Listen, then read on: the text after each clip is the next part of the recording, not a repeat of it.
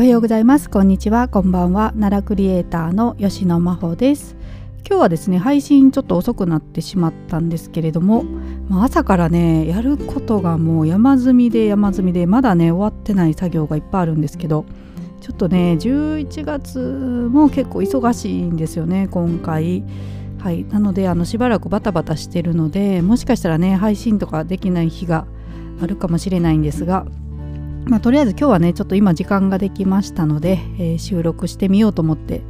えー、録音ボタンを押してみました。が、えー、何を話そうかなと思ってねちょっと今考えてたんですけどまあとりあえずね今日何の日かなと思って調べてみたらですね今日はね13夜っていう日みたいです。はい、あの15夜っていうのはねよく聞きますよね。あの中秋の名月っていうことでね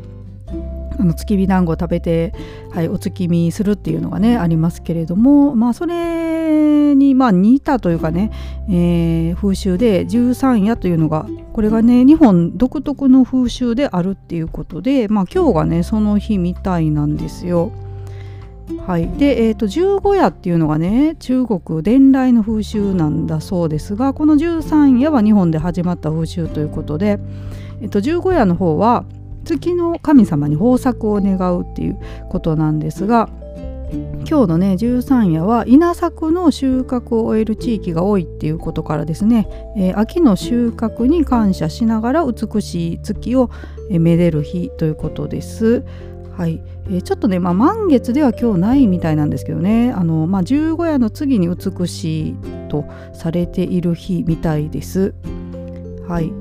で、えーと、今日ね、まあ、別名もありまして十三夜っていうのはですね、まあ、この時期はね栗とか豆がね収穫できる時期だということで、えー、豆名月とかねあと栗名月って言ったりもするみたいですでまあ旬のものをねお供えするっていう風習もあるみたいです。はい、であとまあすすきをね飾ったりとかするみたいですね。でなんかすすきにはですねあの鋭い切り口に、えー、は魔除けになるっていうのがねあるんですって。はい、ススキの鋭い切り口は魔除けになるとあと茎の内部が空洞のために神様の、えー、宿り場に、えー、なると信じていたっていうことでね信じられていたことから古くから神様のよりしろとしてね、えー、ススキをこう飾ったりしてたみたいです。まあ、で悪霊とかね災いなどから収穫物を守ってですねまあ、翌年のね豊作を願うっていうそういう意味が込められてる日なんだそうです。はいまあ、ですからね今すすきの季節というのもありましてで今日朝ねまた X 見てたらですねあの葛城山のね山頂付近のすすきが今見頃に見頃になっているというねニュースがありました。はいまあ、すすきといえばね曽根高原が一番有名かなと思うんですけれどもねあのこちらの葛城山も有名ですもんね。はい、私もね葛城山のすすき何年か前に見に行きましたけどまだねちょっとなんか見頃ちょっと前だったんですよね。ですのでもう本当に綺麗な時期にね一回行きたいなと思ってるんですけど、まあ、今がちょうど見頃ということで、えーと、来月ね11月の上旬まで楽しめるということです。はい、ですから、まあ、ソニー高原も今見見頃なのかな。はい。と思いますけれどもね。で、えーと、あとまあえー、いつも通りですね私が X にポストした内容をちょっとご紹介ポストじゃないリポストねした内容なんですけどえっ、ー、と、えー、風天の虎猫さんという方がねあのつぶやいて、えー、ポストしておられた内容なんですけれども、え吉野歴史資料館が、え開催されするね、え講演会の内容っていうのがご紹介されてました、え来月のね11月26日にえ、2つね吉野,、え、吉野町の中央公民館大ホールというところで行われるみたいです。はい、で公演2つあってね1つ目が、えー、司馬遼太郎100周年吉野と司馬太郎のつながりを思うっていうね公演でこちらは10時半から11時半まで1時間、えー、行われるそうで参加費が無料になっています。はいであともう一つね同じ日なんですが11月26日日曜日13時30分から15時までということで、まあ、こちらはねタイトルが「源義経の実像と語られる吉野」ということで、まあ、仮タイトルになってますが、でこちらは500円ということですね、えー、吉野町中央公民館大ホールということです。これ私でめちゃくちゃ行きたいなと思ってね朝から思わずリポストしたんですけど日付がね11月26日ちょっと私 XG のコンサートを行く日なので ちょっとかぶっちゃっていけないんですけどね。はいこれがなかったら行ってたなと思って、えー、ちょっとまだ早いんですけどね。1ヶ月先ですけれどもね。はいちょっとご紹介してみました。でえっ、ー、とあとはそうだな今日気になった話題というか昨日かなこれ。あの奈良テレビ放送をねえっと、LINE の方でフォローしているとニュースをね届けてくれるんですけれどもその中でですね、えーと、荻野美術館がオープンしたっていうね、えー、ニュースがありました。まあ、これもねすすきすすきではないんですけどねあの荻というね植物にまつわるお話なのでちょっと合わせて今日紹介しようと思ったんですが、えー、記事内容ちょっと読ませていただこうかな。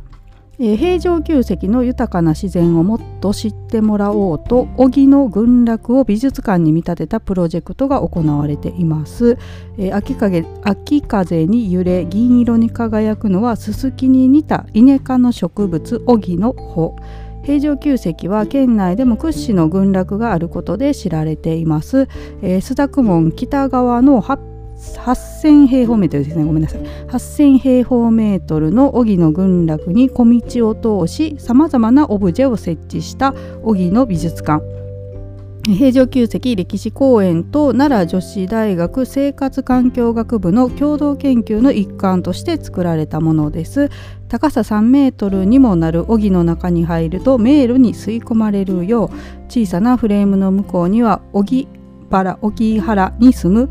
カヤネズミの巣。一方大きなフレームからは須田雲門が見えさまざまなスケールで荻を眺めることができます。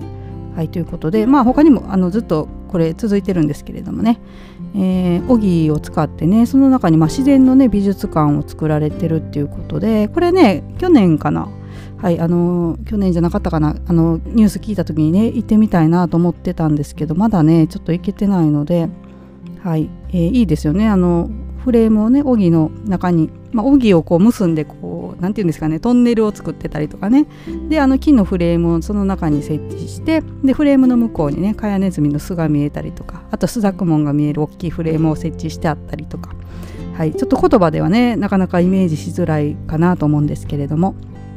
えー、こういうのもね、えー、今のね時期ならではといいますかね。はい、やっておられるということですね。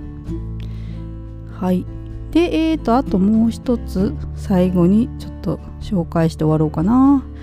えこれもね、私は朝 X にポストしたんですけど、あのことものさんっていうねあの奈良のまあ雑貨とかをねデザインして販売されたり、えーと、奈良町の文房具と雑貨のお店っていうことなんですがこのことのもことものさんごめんなさいことものさんで以前ねイベントの時に出店されてましてねで買った